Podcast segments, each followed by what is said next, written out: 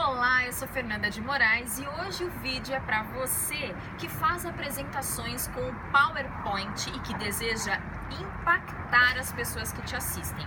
Quando a gente impressiona positivamente, é muito mais fácil de alavancar a nossa carreira profissional. Então, confira agora três erros graves nas apresentações com o uso do PowerPoint.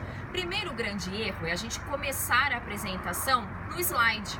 O ideal é que a gente inicie no papel, roteirizando. É até interessante também usar aqueles papéis coloridos com cola e colocar tudo o que você quer falar a respeito daquele assunto e depois organizar e depois transportar para o PowerPoint.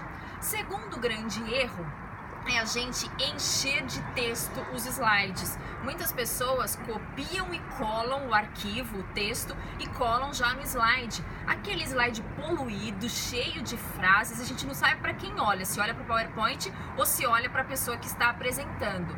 O slide, ele não narra a história, ele somente complementa. O principal é aquilo que você vai apresentar.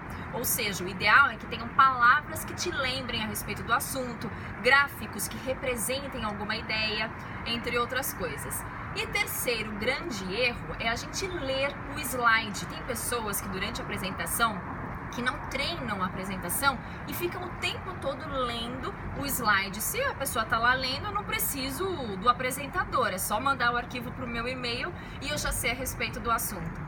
Gostou das dicas? Se identificou? Então curta aqui o vídeo, compartilhe e não esqueça de se inscrever lá no meu canal. Te vejo no próximo vídeo, um forte abraço, até lá!